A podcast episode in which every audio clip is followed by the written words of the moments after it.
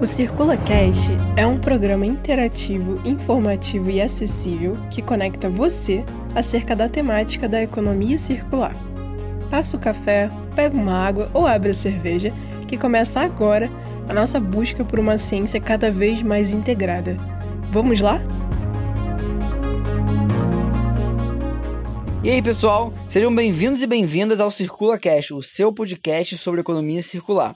Meu nome é Vinícius Machado, sou estudante de Engenharia Química da UFRJ. E eu sou Giovana Costa, estudante de Química Industrial também da UFRJ. Nós dois somos integrantes do Circula CT e os apresentadores de hoje. O episódio do Circula Cast de hoje abordará um tema da economia circular na prática, a logística reversa. Mas fique tranquilo, fique tranquilo, que explicaremos esse conceito com exemplos reais. Discutiremos então a importância de investir no fechamento de um ciclo produtivo e como que a logística reversa impacta diretamente nas nossas vidas. Ela é muito mais presente do que a gente imagina.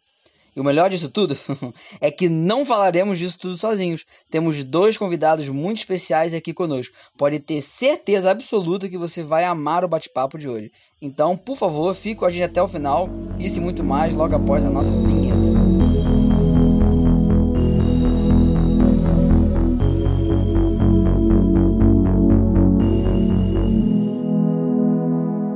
Abordado pela Fundação Ellen MacArthur, que tem como missão acelerar a transição rumo a uma economia circular, podemos separar os ciclos de duas maneiras: o biológico e o técnico. Um focando na regeneração e o outro na reestruturação. Então vamos lá. No ciclo biológico, estudam-se todos os componentes orgânicos de um processo, a reutilização dos rejeitos e a geração da energia limpa, focando sempre na manutenção daquele ecossistema natural. Os ciclos de uma floresta, por exemplo, são fechados e se repetem continuamente. Assim, imitando a natureza, uma ideia promovida pela economia circular é valer-se dos recursos da natureza sem alterar bruscamente os seus processos. Ao ciclo biológico, então, pertencem todos os ciclos de produtos bioderivados e biodegradáveis. Esses ciclos se fecham pela atuação catabólica e metabólica natural. Já os ciclos técnicos tratam de materiais sintéticos, ou seja, que são obtidos artificialmente, que possuem componentes que não foram obtidos diretamente da natureza, como metais e a maioria dos plásticos. E esses materiais não são facilmente reintegrados em ciclos naturais. Para os ciclos técnicos, estuda-se como que os diferentes produtos no fim de uma cadeia podem se manter ativos num processo circular. Assim dizendo, como que eles podem retornar para o sistema ao fim de uma cadeia em vez de serem descartados. Aqui, foca-se nos conceitos mais ouvidos em termos de sustentabilidade, os clássicos R: redução, reuso, remanufatura, reciclagem e assim por diante. Ao entender esses ciclos, vamos trazer para a discussão hoje como que é possível na prática realizar um desses fechamentos, digamos assim. E para isso, temos como tema central desse episódio a logística reversa, ou seja, conjunto de práticas e atividades que possibilitam o retorno de materiais para o solo ou para a cadeia produtiva. A exemplo do que estamos falando aqui, vamos trazer um caso rápido de como isso se aplica. Sabe aquelas garrafas retornáveis? Muitas vezes de vidro, que podem ser de refrigerantes ou cerveja? O que se faz normalmente quando a gente termina de usar? A gente devolve para o estabelecimento e o mesmo consegue trocar por garrafas cheias. O galão de água da nossa casa, por exemplo, de alguns bebedouros, nós devolvemos o recipiente após o uso na hora de uma nova compra. Esses são exemplos de logística reversa na prática. Os produtos são construídos pensando em voltar para a cadeia produtiva. Até mesmo aquele sofá velho que a gente reutiliza ele, refaz o acabamento do estofado, são exemplos de logística reversa. E vale salientar aqui que países subdesenvolvidos já utilizam bastante essas práticas de reuso e remanufatura, devido a descarte das classes mais altas da sociedade, inserida num contexto consumista um pouco mais exacerbado.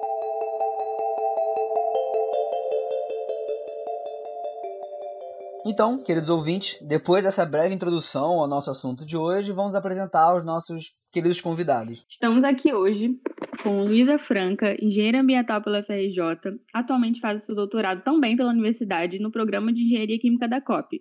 Ela tem como objeto de estudo um sistema de tratamento para a fração orgânica dos resíduos sólidos urbanos do município do Rio de Janeiro, que de forma bem simplificada são os restos de alimentos e podas de árvores gerados no município do Rio. Por sinal, a Luísa também é minha orientadora de iniciação científica e eu estou muito feliz em tê-la aqui hoje com a gente. Muito bem-vinda, Luísa. Obrigada por ter topado entrar com a gente nessa aventura. Muito obrigada, Giovana, Vinícius. É um prazer o meu aí estar tá conversando com vocês aqui hoje. Estou aí à disposição. Do outro lado da nossa conversa, temos o Ezio, que ele é diretor executivo do Instituto Jogue Limpo. É, e esse instituto ele é uma associação de empresas fabricantes ou importadoras de óleo lubrificante. É responsável por realizar a logística reversa das embalagens plásticos de óleo usadas e de óleo lubrificante propriamente dito, usado ou contaminado. O objetivo da instituição é oferecer soluções na gestão desse sistema de logística reversa, priorizar a reciclagem dos seus resíduos de modo a maximizar o valor para o meio ambiente, para os associados do processo como um todo, a sociedade e, obviamente, as gerações futuras. Muito obrigado por estar aqui hoje com a gente, seu Ézio. Seja muito bem-vindo. Obrigado, Vinícius, Giovana e a Luísa. Estou aqui à disposição de vocês para a gente falar um pouco mais e de maneira simples sobre esse assunto da logística reversa. Então, Luísa, começando aqui as perguntas, é, de modo geral, em que consiste o estudo? Bom, né, a gente, eu estou acompanhando então esse processo que ele é um projeto da empresa Metano, né, que ela é responsável aí pelo projeto de engenharia, né, e a implementação do sistema. E aí foi feito em parceria com a Conlurb, aqui, né, a empresa municipal, né, responsável pela limpeza urbana aqui do município do Rio. E, e aí o projeto foi aprovado e foi instalado numa área né, que fica no Caju, aqui na cidade do Rio de Janeiro. O projeto ele consiste justamente num processo de biometanização, que é um nome bonito para o pro processo bioquímico que a gente fala que é a digestão anaeróbia. Né? Então é um processo que ele digere, né? Ele trata esse resíduo orgânico né? E aí nesse processo de tratamento, né, de digestão, ele vai transformando esse material orgânico em subprodutos, né? Então existe um subproduto que a gente chama de biossólido, que é um material orgânico já estabilizado, e aí você pode dar várias aplicações para isso. A aplicação mais conhecida seria o adubo orgânico, né? Que é aquele composto orgânico, né, que também é resultado da compostagem, que é um processo mais conhecido. E só que justamente, né, o que diferencia a digestão anaeróbia da compostagem é, é, você fazer esse processo na ausência de oxigênio, né? Por isso a gente chama de digestão anaeróbia. E aí quando você faz isso sem oxigênio, você promove o desenvolvimento de microrganismos que é, no seu processo de digestão acabam liberando o biogás. E justamente o, a questão do, né, do anaeróbio é porque você consegue gerar o metano, né, que é um componente do biogás, que é um, compo um componente bem é, desejado em termos de se você quer dar uma aplicação para esse biogás para a produção de energia. Então, quanto mais conteúdo de metano você tiver no seu biogás, maior vai ser a possibilidade de gerar energia desse gás. Então, isso é o que diferencia, na verdade, o processo da compostagem, né? Que a compostagem, por ser um processo aeróbio, você não tem a geração de metano.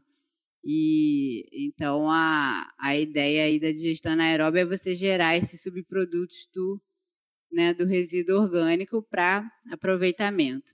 É só trazendo um pouco aqui essa parte do que vai ter. Então temos a parte dessa compostagem, essa parte de gestão que diferencia e que do, do caso do foco de estudo ele gera esse biogás, né? Mas esse biogás ele só surge nessas situações mais essas situações controladas, né? Obviamente o, o resto de lixo da minha casa acumulado ele não vai gerar biogás ali. Sim, é, o biogás ele é porque é importante a gente pensar que o gás ele é um resultado de um processo de digestão, né? Então, é, talvez de forma análoga, né, a gente pode pensar, por exemplo, no nosso sistema digestivo, né, que tem presente no ser humano. A gente digere o alimento ali no nosso sistema digestivo também e gera gases também, né, além de outros excretos. É, o que acontece isso é exatamente isso, só que você faz isso num ambiente controlado dentro de um tanque, de um reator, é, mas você não deixa de gerar esse gás. Na compostagem você também gera, mas é muito pouco é, e você acaba se perdendo, porque geralmente o processo de compostagem você deixa a, a, ao ar livre, né? Então esse gás ele se escapa. Mas só para vocês terem uma ideia, por exemplo, na Alemanha, existe muito esse controle do gás da compostagem gerado, que ele precisa, inclusive, ser tratado antes de ir para a atmosfera. Então, assim, o gás ele vai ser sempre gerado. A questão é o, justamente o que tem nesse gás, né? que geralmente são os produtos resultantes desse processo de gestão. E aí você vai ter é, o CO2, né, que é o dióxido de carbono, você vai ter o H2S, é, que é o sulfeto de hidrogênio, e você vai ter o metano, se você tiver condições anaeróbias. Além disso, vai ter a amônia, que se volatiliza também. Então, são, na verdade, é tudo, todos aqueles compostos que, conforme você for digerindo, eles se transformam em moléculas gasosas. Né? Mas aí o, a, a diferença do processo anaeróbio é porque você gera o metano também. E aí isso confere um poder energético para esse gás muito maior do que se você falar do, do biogás da compostagem, por exemplo. Então, assim, mas isso tem a ver com a quantidade de resíduo, né? Você comentou que se gera biogás na nossa casa é muito pouco, né? Mas se você, por acaso, deixar sua lixeira fechada, cinco dias sem tirar esse lixo dentro da sua casa, provavelmente, quando você abrir, você vai sentir aquele vaporzinho quente, porque é, de certa forma, do gás que formou ali. É, e contextualizando, é, quando se diz resíduos orgânicos, entende-se por qualquer resto de alimento? É, existe alguma seleção prévia? É, na verdade, esse processo ele, ele atende a qualquer matéria orgânica mesmo, né? Então, que tem uma, uma composição que tem carbono né, na sua composição.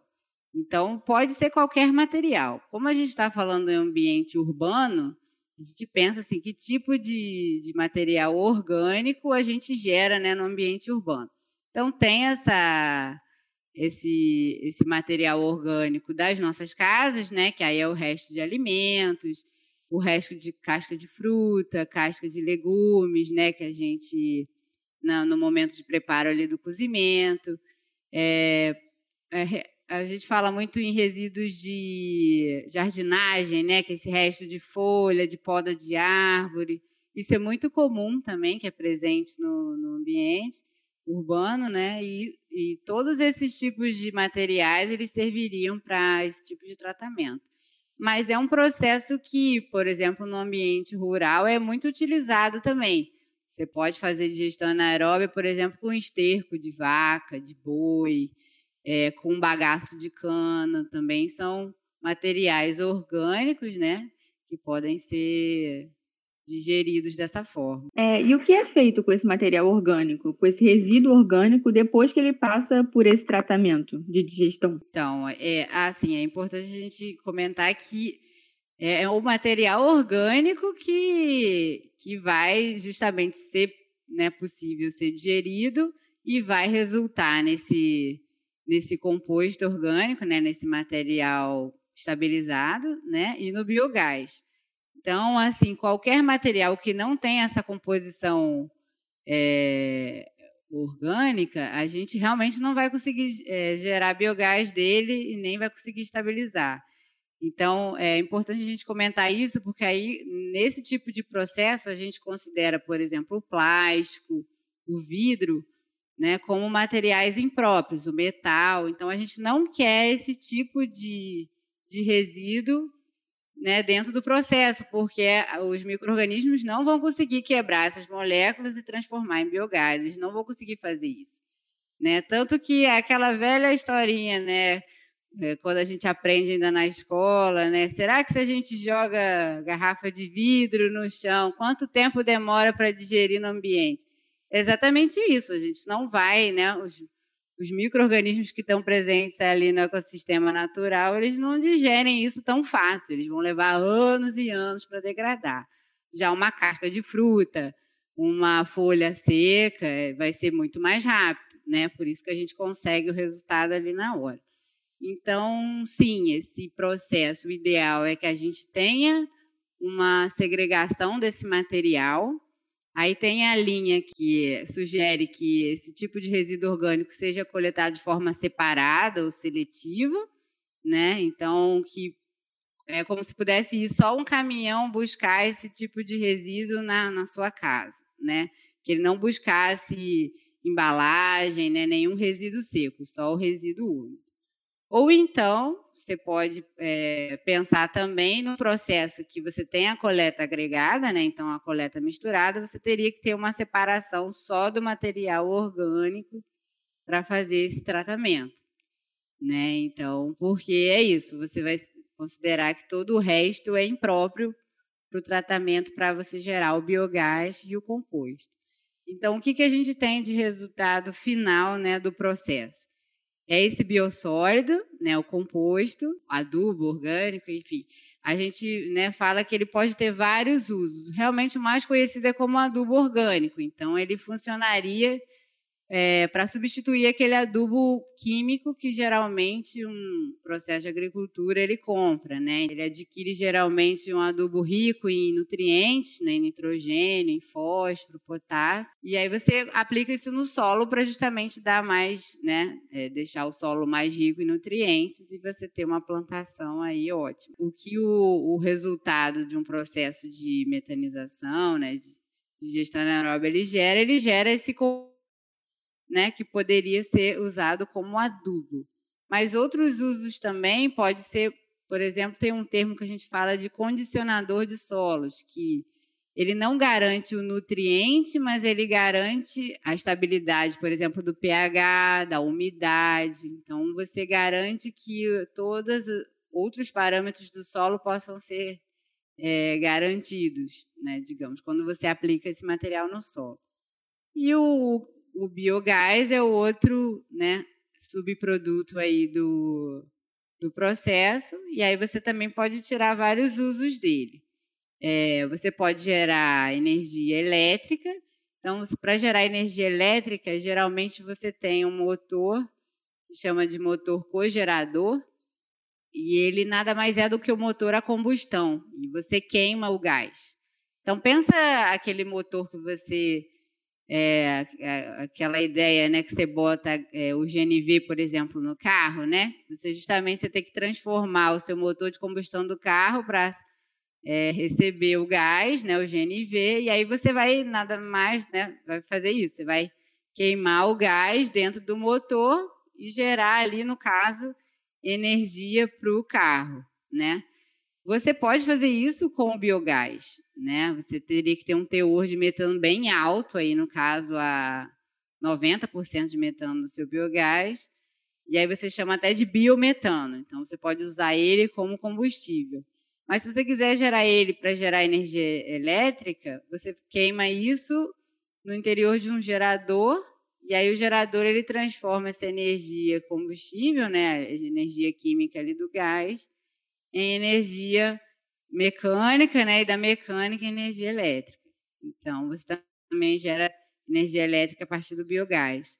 Ou então tem a linha de, de usar é, como energia térmica, né? Como calor. É, e aí o, o processo que muita gente está usando aí é colocar o biogás como gás de cozinha, né? No fogão.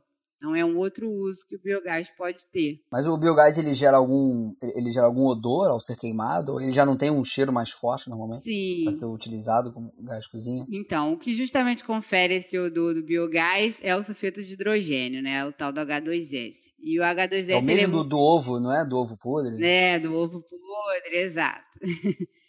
que então assim, esse cheiro realmente ele é indesejado e você colocar em certos né, determinados usos, você pode até corroer partes do, né, desse material, por exemplo, de um motor. Então, você, na verdade, primeiro precisa tratar esse gás para reduzir esse teor de H2S, né? Você, como se você removesse né, essas partículas de H2S que você não quer no gás. E aí sim você vai poder usar o seu gás de forma que não danifique, não tenha nenhum problema, e aí depois de tratado ele realmente não tem cheiro, né? Porque aí você reduziu uma concentração, a gente trabalha ali com menos de 300 ppm, que é de peso de hidrogênio, que é o ideal se trabalhar. ppm é aquela coisa do parte por milhão, não é? Isso, é uma medida de concentração, né, mais usual para gases, né? Então é como se fosse miligramas por litro, se você quisesse comparar. É porque esse termo me lembra uma matéria da faculdade que eu me, deu uma até baixou a pressão aqui agora.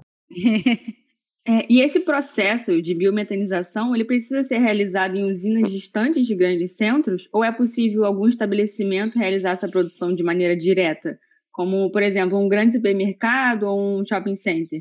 É, porque o bom dessa matéria-prima do, do, desse processo é que ele é uma matéria que você. Toda casa gera muito, todo restaurante, todo mercado, todo grande shopping. Mas a gente sempre fica com essa, às vezes, com esse questionamento, né? O quão, às vezes, ele é escalável manter ele, por exemplo, sei lá, no quintal de um shopping, entendeu? Sim, com certeza. É... Isso vai realmente do, né? vocês estão, estão se formando em engenharia, né? Isso é, vai da adaptação da tecnologia. Né? É, quanto mais matéria orgânica tiver, melhor, porque você vai gerar mais gás. Ela está é, literalmente associada à quantidade de material que você está botando para ser digerido. Né? Mas então tem um número ótimo aí de, de quanto que você pode, é, o que a gente chama de descentralizar essa tecnologia, ou seja, né, é, utilizá-la para ser uma, um sistema de tratamento né, específico de um, de um local, né, como um, um shopping, um supermercado, um mercado produtor, né, como por exemplo o Ceasa, ou então você ou pode atender, você pode pensar em atender pequenas é, residências, né, uma pequena quantidade de residências. Aí você poderia restringir a ter várias instalações dessa para atender, por exemplo, a bairros, a comunidades. É, é possível, sim, né? É, assim, é isso, tem a ver com a quantidade de resíduo que você gera, então talvez de uma casa seja muito pouco, né? Mas quando você fala um conjunto de casas, né, que gera uma quantidade significativa de material, você pode ter a produção de biogás aí é considerável, né? Também que seja viável economicamente né, para você conseguir. É, então tem essas duas linhas. Ela pode ser usada de uma forma descentralizada, né? Ou então você pode fazer isso.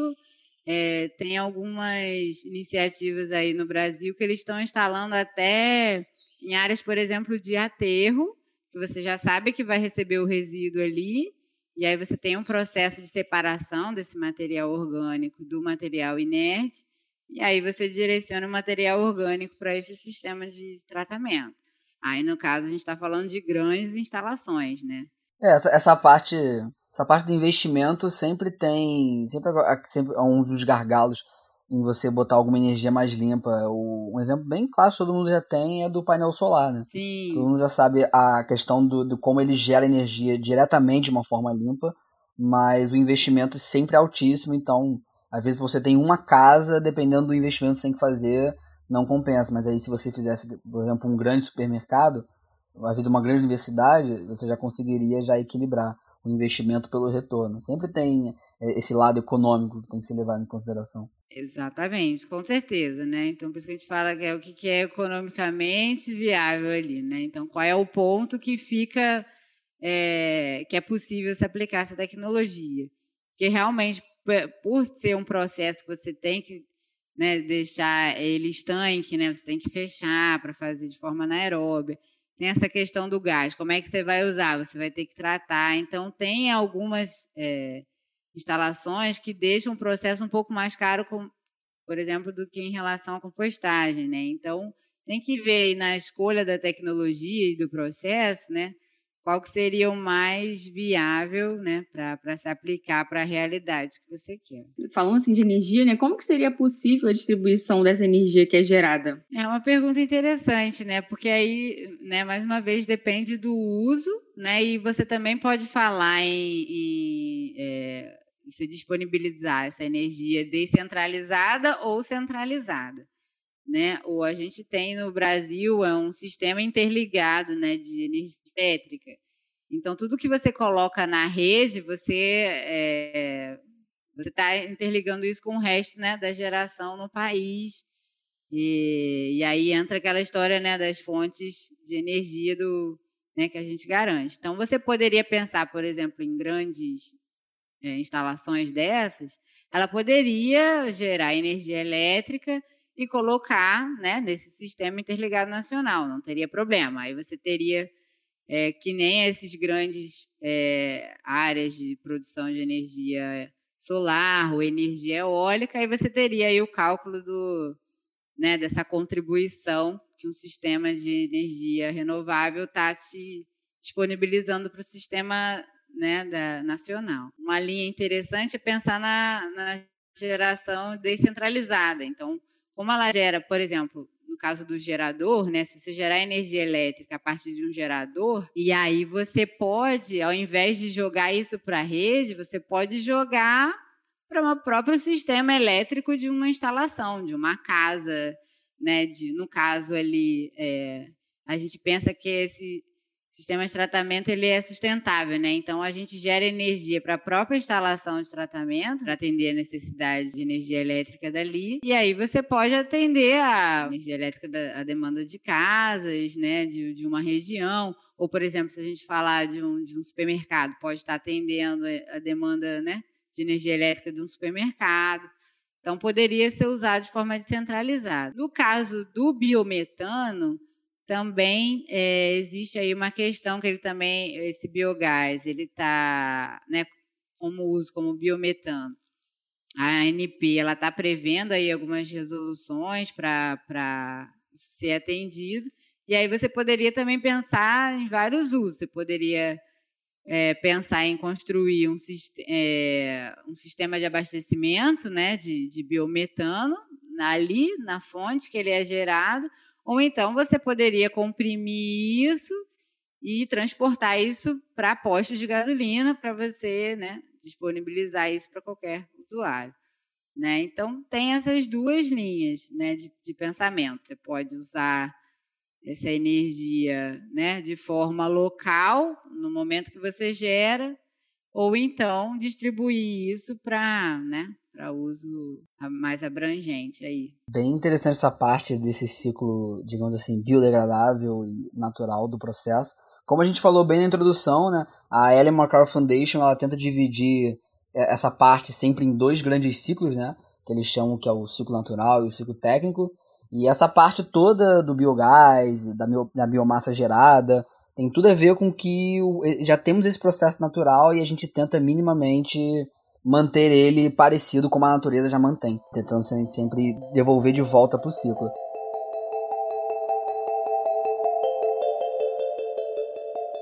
E como falamos, né, temos o outro lado, que é o do ciclo técnico, e para isso temos o Instituto Jogue Limbo aqui hoje, é, que irá elucidar um pouco mais esses conceitos para gente. Então, seu Ezio, sua vez de adentrar aqui a nossa conversa para entendermos um pouco mais sobre essa parte desse ciclo técnico, mas acho que bom para abrir um pouco isso é como funciona o trabalho da instituição, para a gente poder entender melhor. Bom, como você é, falou no início, nós somos, o Instituto Jovem Limpo é uma associação dos fabricantes e importadores do mercado né, de óleo lubrificante. A gente tem 45 empresas aqui associadas, essas 45 empresas representam mais ou menos 90% do mercado de óleo lubrificante no país. A associação foi criada porque todas as empresas têm que atender a legislação de logística reversa. Então, eles têm uma obrigação legal de fazer a logística reversa dos seus resíduos. Então, em vez de cada empresa individualmente criar seus, seus grupos de trabalho para fazer essa atividade, e que nem é a atividade fim dessas empresas, o objetivo maior, vamos dizer, de uma Shell, de uma Ipiranga, de uma Petrobras é vender, é desenvolver produtos, né? Logística reversa é pós-consumo, é depois que o óleo foi utilizado. Então, elas criaram essa associação, com o nome de Instituto Jovem para que essa associação, para que o Instituto cuidasse das suas obrigações ambientais perante a legislação, fazendo a logística reversa para ela. E elas pagam proporcionalmente a sua o seu nível de atividade no mercado, de acordo com a sua participação de mercado. Eu gerencio a atividade de logística reversa, faço as contratações e depois eu rateio entre as empresas todos os custos que cada um paga de acordo com o seu tamanho no mercado. Então, por exemplo, a Petrobras paga mais, e empresas menores pagam menos porque têm participações menores no mercado. Hoje a gente atua já em 18 estados, mais o Distrito Federal, mais ou menos 85% da população brasileira já é atendida pelo nosso sistema de logística reversa. No caso do processo atual, ele ele tem, tem um foco tanto no óleo usado e na embalagem, certo? É, originalmente a gente nasceu para cuidar das embalagens plásticas, tá? Porque o óleo é um processo já mais ativo no Brasil, já há uns 40 anos. Desde, vocês são mais novos, não devem lembrar, mas na década de 70 o, o mundo viveu uma crise de petróleo aí muito grande. E já naquela época, então, foi criada uma estrutura, é, já também com apoio dos fabricantes à época, para você fazer o retorno do óleo lubrificante usado para um processo de refino e que geraria nova matéria-prima também para as indústrias de, de óleo lubrificante.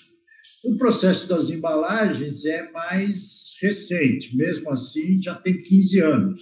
A gente já, esse ano nós estamos completando 15 anos que fazemos a logística reversa das embalagens plásticas de óleo lubrificante. E Começamos lá no Rio Grande do Sul, mas antes mesmo que a lei fosse introduzida. Em 2010 foi aprovado pelo Congresso Nacional uma lei específica de logística reversa no país, onde alguns setores têm responsabilidades com a logística reversa. A gente, quando a lei foi aprovada, a gente já operava em toda a região sul e mais São Paulo e Rio de Janeiro. É, só para assim, duas dúvidas assim que, mas acho que uma vai pode ser respondida em sequência.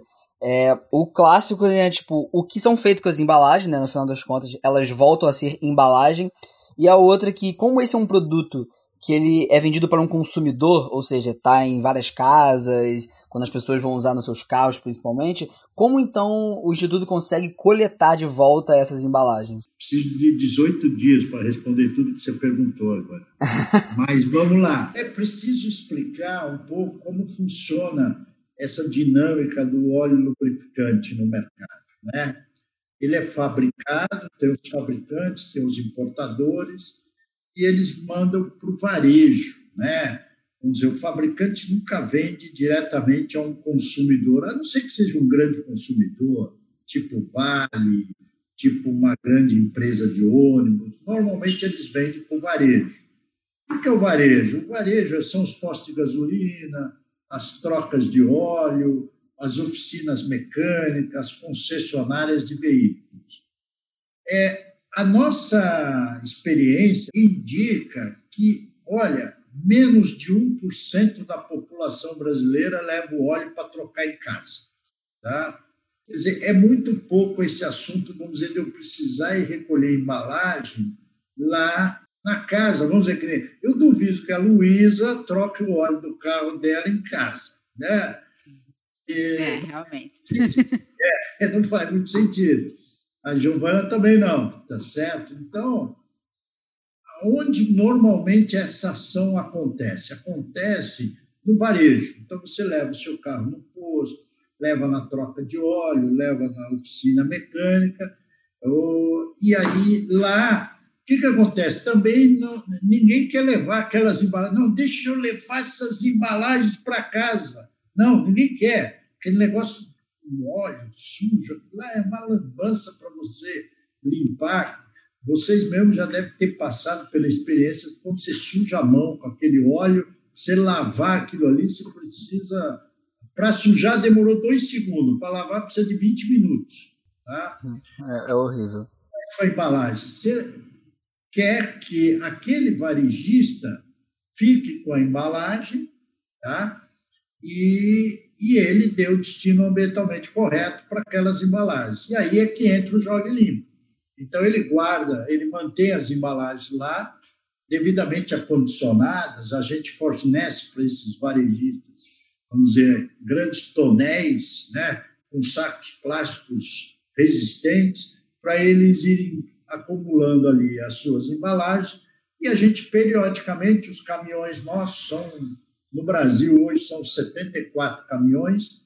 Os caminhões conforme rotas definidas vão lá recolher essas embalagens, levando para as nossas centrais de processamento, né? É, as centrais separam os plásticos por cor, por tipo de plástico. Tem várias atividades envolvidas, né? E no ano passado, o nosso resultado foi 98,5% de todo o plástico que veio para o nosso sistema, nós reciclamos. Né? Fizemos ele voltar para a economia. Tá? Quer dizer, a gente esse orgulho aí, que é a economia circular, que é o tema aqui de vocês. Tá? Esse 1,5% são plásticos que ainda não têm tecnologia de reciclagem. Então, a gente, alguns tem, a gente manda para a indústria de coprocessamento, que é a indústria cimenteira, para queimar, para gerar energia para eles. E tem um tipo de plástico que é muito pouco que a gente recebe, mas que não dá para fazer nada com ele, e a única coisa que a gente consegue fazer é mandar para o aterro sanitário classe 1. Tá? É, esse, esse plástico ele não pode queimar, porque é proibido, por causa dos gases que ele gera, e também não vale a pena reciclar, porque ninguém recicla esse plástico, porque ele é tão, desculpa a expressão, é tão sem valor, que não vale a pena um processo de reciclagem. Quer dizer, onde a gente coleta? A gente coloca nos varejistas, Tá? Eles também têm opção, alguns varejistas, a gente tem pontos de entrega voluntária, que eles também podem colocar embalagens lá, mas tudo chega nas nossas centrais. E das centrais a gente faz um encaminhamento e 98,5% é para reciclagem. É, eu tenho, eu tenho uma história curiosa sobre troca de, de óleo de embalagem, porque é porque é, meu pai ele tinha um carro que ele tinha um vazamento de óleo terrível. Então toda vez que a gente tinha que sair com o carro, ele tinha que trocar o óleo. Ou seja, então eu sou um caso à parte que eu tinha muitas latas de óleo em casa porque ele achava que era mais produtivo ele ficar trocando o óleo. Toda vez ele pegava duas latas, jogava no motor, saía. No dia seguinte o óleo já tinha vazado todo. Aí ele pegava aquele óleo, pegava, comprava outro. Mas aí ele já trocou esse carro e tal. Se meu pai estiver ouvindo esse podcast, expus vocês aqui porque nunca, nunca entendi isso, mas a gente tinha bastante lata lá de óleo. Eu espero que ele tenha conseguido reciclar ela, pelo menos. É, você sabe, em casa, eu me lembro, meu pai tinha três combis e ele fazia a troca de óleo das combis em casa. No dia que ele fazia isso, é, hoje eu entendo, minha mãe e ele era uma, uma grandeza, a relação entre os dois nesse dia. Né? Era minha mãe reclamando da sujeira que ele estava fazendo e ele dizendo que aquela era a forma mais barata de fazer aquele processo. mas era uma imundícia no quintal de casa. Errado, errado não estava, mas de fato é um, é um, é um retrabalho muito, muito coisa. Mas então, assim, bem bacana isso de conseguir, até dou os parabéns aqui, inclusive, 98% ter sido conseguido reciclado e, e estar de volta na economia. Mas aí a gente fica. Aí é mais uma, uma reflexão sobre né, o processo em si é, se o, senhor, o senhor acredita que seria possível escalar esse, esse processo para, por exemplo, embalagens de, de, por exemplo, produtos de limpeza ou outros tipos de embalagens plásticas que se assemelhem com a mesma do, do óleo lubrificante? Tá, eu, vamos lá. É importante ser, é, que todo mundo possa entender isso. Né? A, aquela lei que eu mencionei para vocês lá de 2010, é uma lei que trouxe responsabilidades para alguns setores da economia de fazer a logística reversa, é, que é cuidar do resíduo depois que ele é consumido, depois que ele é utilizado. Então, hoje, igual ao Jogue Limpo, você já tem no Brasil hoje sistemas para pilhas e baterias, você já tem para pneus, para lâmpadas, para as embalagens de produtos agrotóxicos, tá? É, para as baterias automotivas, que é a bateria do carro, e para o eletroeletrônico. Também tem um processo em andamento, só que é muito complexo, tá? É, que é o das outras embalagens. Né? É a embalagem do sabão em pó, é a embalagem da água sanitária, é a embalagem da Coca-Cola, embalagem de água, sei lá, embalagem do Guaraná, famoso, o famoso Guaraná Antártica e tal. Tudo isso precisa também voltar e pode voltar para dentro da economia circular, voltar para o processo produtivo, certo? O, o, que é mais difícil, viu, Vinícius? Eu, eu acompanho todos esses setores que eu falei para vocês, eu tenho contato com todas as pessoas. O que é mais difícil é esse processo das outras embalagens. Tá? São muitas empresas envolvidas. Pra você ter uma ideia, é, qual é o buraquinho no país que não vende uma lata de Coca-Cola ou vende uma garrafa de, de Guaraná? Né? Quer dizer, então é bastante complexo. Esses setores, aí você juntar todo mundo, quantos fabricantes tem, quantos varejistas tem, olha, é bastante complexo. Eu conheço as pessoas que estão envolvidas com isso, tem uma enorme vontade de botar esse sistema de pé, funcionando, mas é verdade que eles ainda têm algumas dificuldades, tá? Mas é totalmente viável você fazer essas embalagens retornarem para o processo produtivo, né? Só se você, você vê, eu, outro dia eu estava aqui com o pessoal do INEA, no Rio de Janeiro, e eles mostrando para mim algumas fotos do dia anterior que eles estiveram numa região onde eles têm lá algumas áreas de contenção de, de sujeira nos canais que, que ligam com a Baía de Guanabara. O que, que você vê lá? Você vê embalagem de tudo, né? Água sanitária, sabão em pó, água, água Coca-Cola, você vê de tudo. E isso está boiando né? sem contar aqueles outros resíduos que afundaram. Né? Esse, o que a gente não vê é pior ainda. Esse está boiando, você consegue, de alguma forma, recolher. Então, imagina isso se você tivesse processos estruturados, o que tem, nem a Conurb, né? A, acho que até a Luísa sabe, né?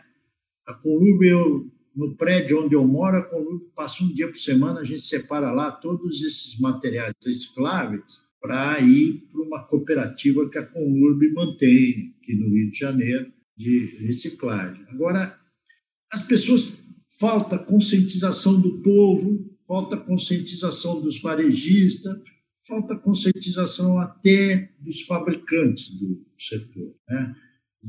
No meu setor, eu até agradeço, porque é, tem muitas empresas multinacionais que têm um nível de conscientização sobre esse tema um pouco maior. Mas essas outras embalagens você tem de tudo, e aí é mais difícil. Mas tem que começar, tem que começar, tem que forçar. Acho que o setor público tem que agir. Né?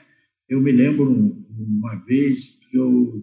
Uma, uma vez não, faz um ano e meio que eu estava em São Paulo, o Ministério Público pegou a Coca-Cola, pegou a Ambev, e a indústria, uma, uma das indústrias de água, entrou com processo crime contra essas empresas por não cuidarem do resíduo pós-consumo. É, a gente, até o pessoal que está ouvindo às vezes, é, que gosta bastante desse assunto, é um, um questionamento também que sempre vem, né? É, que é aquilo do, ah, pô, mas o Instituto faz isso há tanto tempo, tem países na Europa que já estão fazendo isso tudo mais. Então, você que está bem dentro desse ramo, para você, qual é a maior dificuldade, então, das pessoas implementar esse processo? É a coleta, é a conscientização, é o incentivo público de leis mais rigorosas, é o processo em si, quimicamente, que é muito complexo, tem que investir milhões. Qual é o maior gargalo desse processo todo de conseguir fazer a logística reversa e outras embalagens? Olha, com certeza, a gente não tem problema de legislação no país. Tá? a legislação no país é boa, é atual, é moderna, mas a gente tem um problema de. Tem muita gente no Brasil ainda que acha. Ah, essa lei não pegou. Tá? Já tem 10 anos. Tá? Tem setores aí, eu falei para você, todos os setores que estão fazendo, não é só o Joga Limpo, não. já faz, mas ainda a gente ouve muita gente com uma certa reação contrária à coisa. Então, aí, quando eu vejo as pessoas reagindo desse jeito, aí eu já coloco como um dos ingredientes de dificuldade no processo a conscientização das pessoas, tá? E aí, isso é uma. É, o problema da conscientização acaba se refletindo também que você tem leis boas, mas se você não tem fiscalização, aí o processo não anda legal, tá certo? Então, você tem hoje, de forma geral, o setor público está todo mundo sufocado de recursos. E aí, quando você vai em todos os lugares que eu vou, como eu lido com 19 unidades da federação, eu conheço todo o setor. Quando, é, quando um governante assume, é o primeiro lugar que ele corta a despesa é dos órgãos de fiscalização, entendeu? E outro dia mesmo, eu estava numa prefeitura grande do interior do Paraná, uma prefeitura que poderia ser, às vezes, tem muito estado aí que podia ser capital.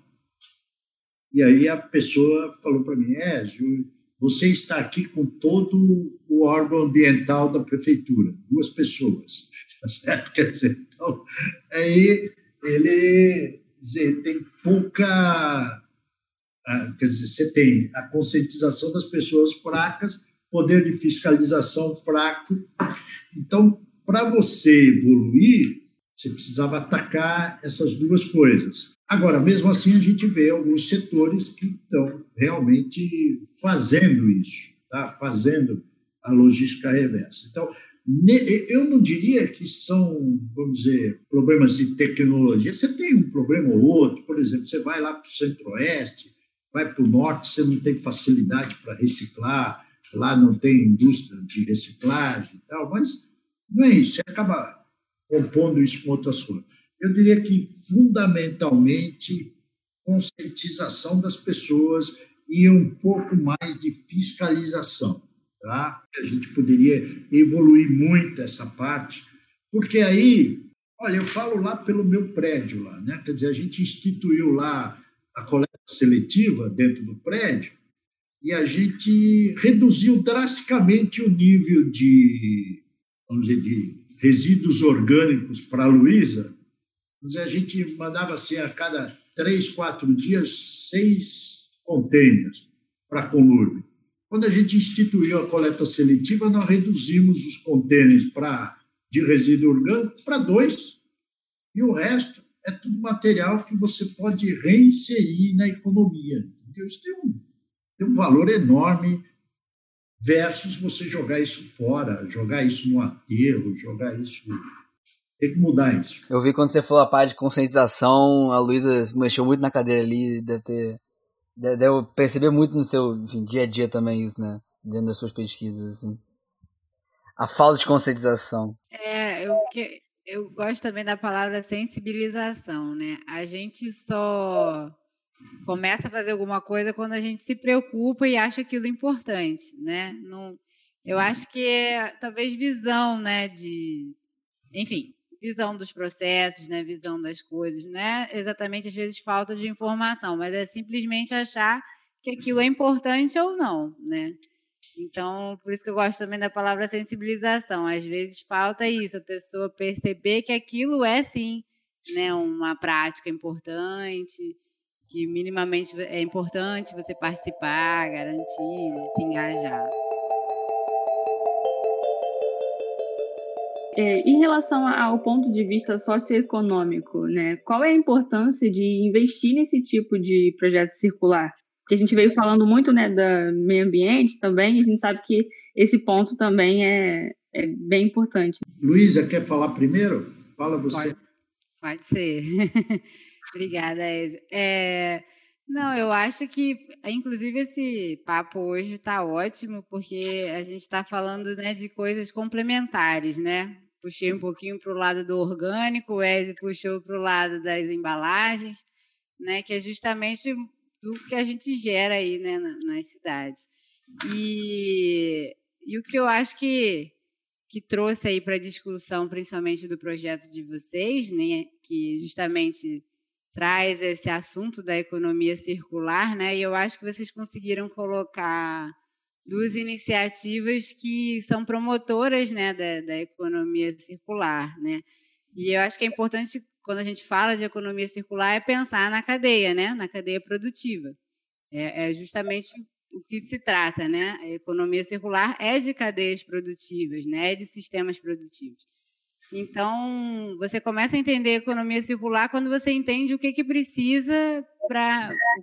Como é que essa cadeia produtiva funciona e o que precisa dela para fechar ela, né? Ou, ou seja, né, tudo que a gente está produzindo retornar ao processo de alguma forma. Né, o Wesley ele apresentou aí esse projeto super mega importante, né, que acho que é uma iniciativa que funciona muito bem. Eu tive o prazer de, de conhecer uns anos atrás.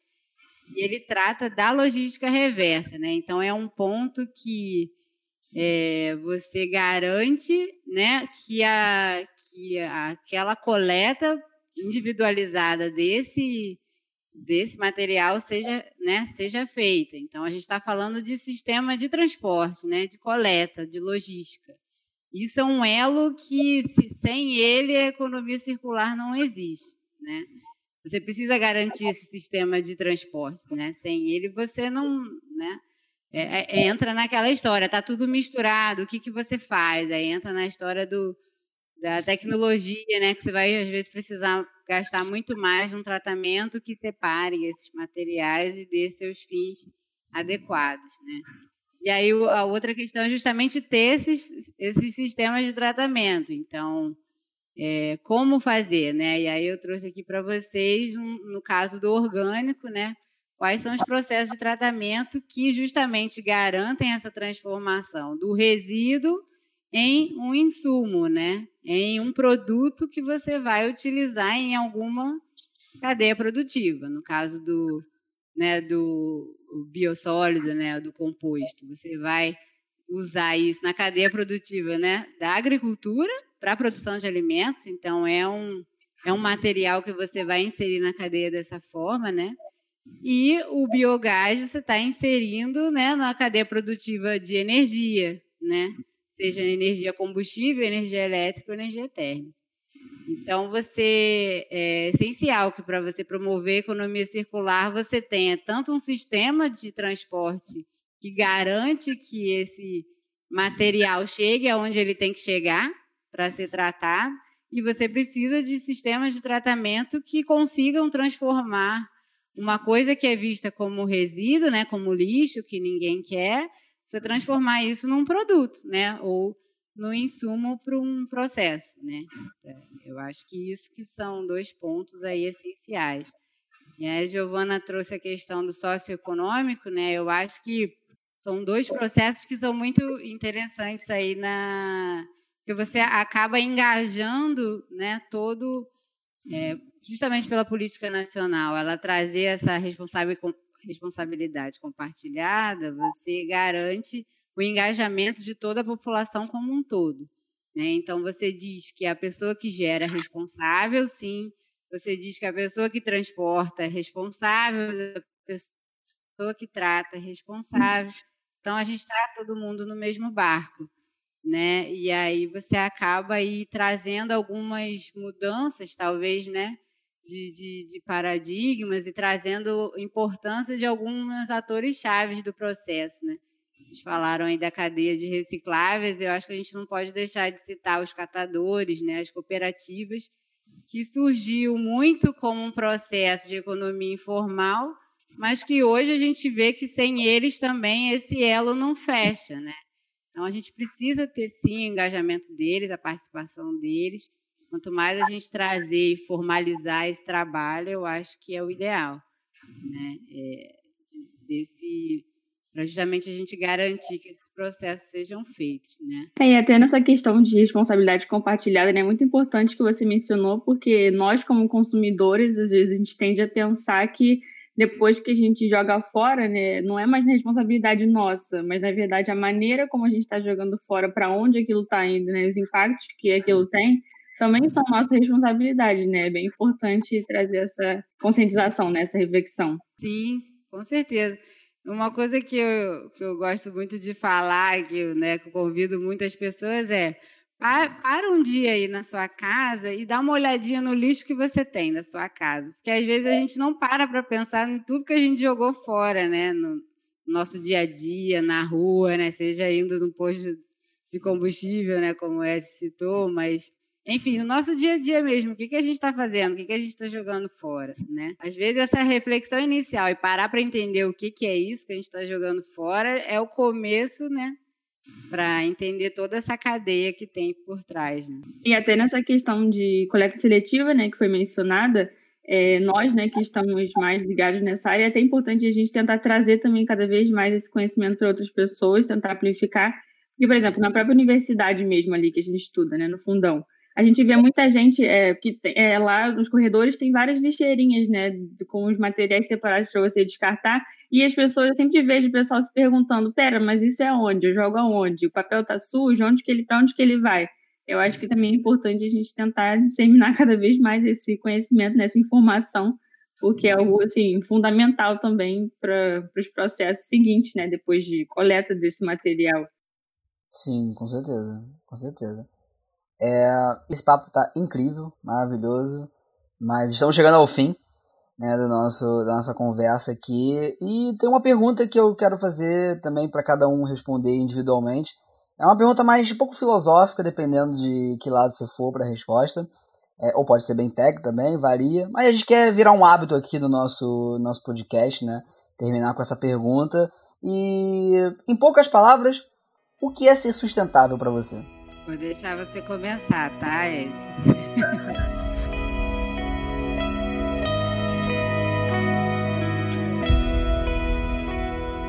eu, eu tenho uma, vamos dizer, uma visão sobre sustentabilidade e a sustentabilidade para mim é você várias vezes você poder reutilizar as coisas que você tem, o que você usa é não precisar do meio ambiente, retirar do meio ambiente novos, novos produtos, novos insumos. Então, para mim, sustentabilidade é você conseguir viver reutilizando, refazendo todas as coisas que você usa no dia a dia. Você minimamente ir ao meio ambiente retirar alguma coisa de lá. Tá? Porque a forma de você é, se manter num, num planeta como o nosso é você não tirar mais as coisas que ele te dá.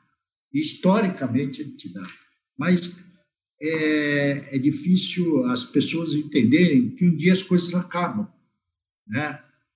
Eu, eu me lembro eu sempre me lembro de um exemplo, eu ia, já fui várias vezes a Porto Seguro, eu e, a Selma, a gente gosta de ir lá, e tinha lá uma lagoazinha, que as três primeiras vezes que nós fomos a Porto Seguro, a gente foi lá, se banhou nessa lagoa, até tinha lá um tom meio azul, né? Lagoa Azul, um filme disso. As últimas duas vezes que eu fui lá, a lagoa deixou de existir. Ela foi tomada pelas pessoas da região. Então, quer dizer, esse é o exemplo. Você tanto usou a lagoa que ela foi suprimida. Então, a sustentabilidade para mim é você cuidar daquilo ali e minimamente você fazer utilização das coisas que estão no meio ambiente. E isso implica em várias coisas, desde, que nem a Luísa falou agora há pouco, ah, olha o lixo que você tem na sua casa. Será que tudo aquilo lá realmente precisava ir para o lixo? Será que você precisava ter comprado aquelas coisas? Entendeu? Então, é, coisas mínimas, que nem a pessoa, você vai num lugar, aí o cara já vem, a, a, o produto já está embalado, aí ele vem, coloca uma sacola, não, não precisa da sacola, não, não quero. Por quê? Então, é, é repensar é a primeira coisa, até no, hoje em dia, na, naqueles negócios dos quatro R's, né? Hoje em dia, é, às vezes os R's, então é repensar, reutilizar, reciclar, várias coisas, para você não ir ao meio ambiente e tirar as coisas que a Terra tem, mas que um dia pode acabar.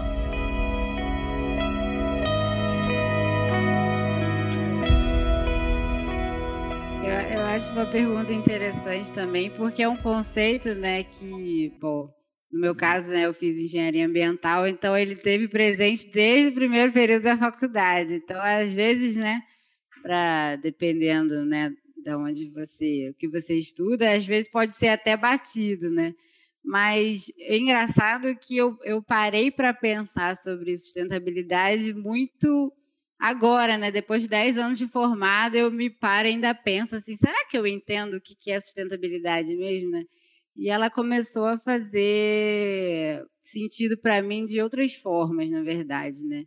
Que eu também tenho um trabalho de eu, dou aula também para uma universidade, enfim, então eu acho que foi por isso, né, com essa vida de lecionar, né, e você discutir isso com as pessoas, você acaba repensando alguns conceitos. E, e para mim, assim, eu acho que sustentabilidade, eu concordo com o Ezio, né, mas eu trago também a palavra desenvolvimento, né, eu acho que a sustentabilidade ela veio com a ideia do, de desenvolvimento sustentável, né, é, então, assim, ela fala sobre desenvolvimento. Então, sim, né? Todos nós, pessoas, cidades, né, países, a gente quer se desenvolver, sim, né, de alguma forma.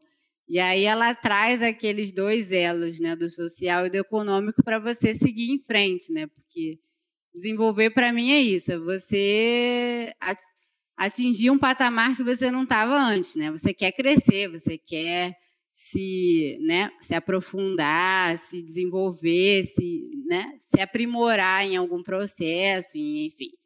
Então, você sim, você quer fazer isso tudo para ganhar mais dinheiro, para você né, crescer, ter condição melhor de vida, de país, tudo isso, né, já que a gente faz parte de uma sociedade capitalista, então sim, é o fator econômico é essencial, todo mundo, né, acredita-se que busca isso, mas aí ela traz o, o, o, social né, e o ambiental, que é justamente isso, a gente não consegue crescer, se aprimorar, sem deixar de, de considerar tudo aquilo que a gente precisa para viver, a gente tira do ecossistema natural, né, como eu estava falando. E não só tira, mas descarrega nele também. Né? Então, eu acho que a sustentabilidade ela acaba trazendo essa reflexão do que, que é, né, do, do que, que é o nosso papel no meio ambiente, porque a gente é um outro sistema vivo, né? nós somos um organismo vivo, então, sim, a gente está inserido no meio ambiente. E o que, que é a gente em relação a isso tudo? Né? E quando a gente começa a entender que o que, que é um ecossistema, né? que está tudo interligado, que tudo se transforma literalmente, né? nada some, né? Então, assim, você não basta só querer tirar coisas, porque, enfim, certas reservas naturais, em algum momento isso vai acabar, mas também você está deixando coisas ali que está se transformando, né? Pode ser que você não veja essa transformação, não sinta agora, mas vai sentir daqui para frente, né? Então eu acho que é ter essa conscientização do ser humano em relação ao ecossistema natural e o desenvolvimento social, né? Então eu comecei a pensar muito nisso, né? Nesse desenvolvimento social e eu acho que é diferente do econômico, né? O econômico, sim, a gente quer crescer, prosperar, ter, é, ter dinheiro, enfim, essas, né? Mas o social, eu penso que eu acho que é a transformação como ser humano na sociedade, né? Então, o que, que a gente quer se tornar? A gente quer ser uma pessoa melhor, a gente quer se aprimorar como ser humano, a gente quer aprender alguma coisa. Então, para mim, quando falo em sustentabilidade, seja um processo, seja uma tecnologia, seja um produto sustentável, enfim, uma cidade sustentável, para mim, ela tem que garantir que você está desenvolvendo, sim, economicamente, mas que está garantindo que o ecossistema, né, que todos os seus processos tenham, né, esse é, você preveja, né, que tudo que está retornando e sendo retirado do meio isso esteja previsto né, e garantido de uma forma que você é, permita que o meio ambiente retorne para você, né, essa, Então, você não tirar mais do que devolver de volta. E, e que você, como pessoa, como sociedade, possa se desenvolver, possa, enfim, ter uma, uma responsabilidade social melhor, né? Então, seja na produção, né, promoção de emprego, seja na promoção de, de aprendizado, né? Enfim, eu acho que é por aí, né?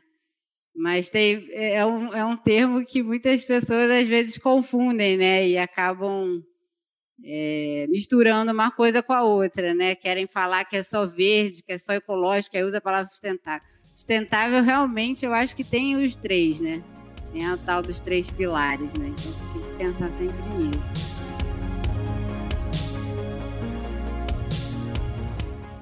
Esse podcast foi produzido por Giovana Costa e Vinícius Machado, com a orientação da professora Suzana Bettina. Voz de abertura e encerramento por mim, Larissa Freire, capa elaborada por Vanessa Nascimento, arroba nvanessaf e edição por Felipe Henriques.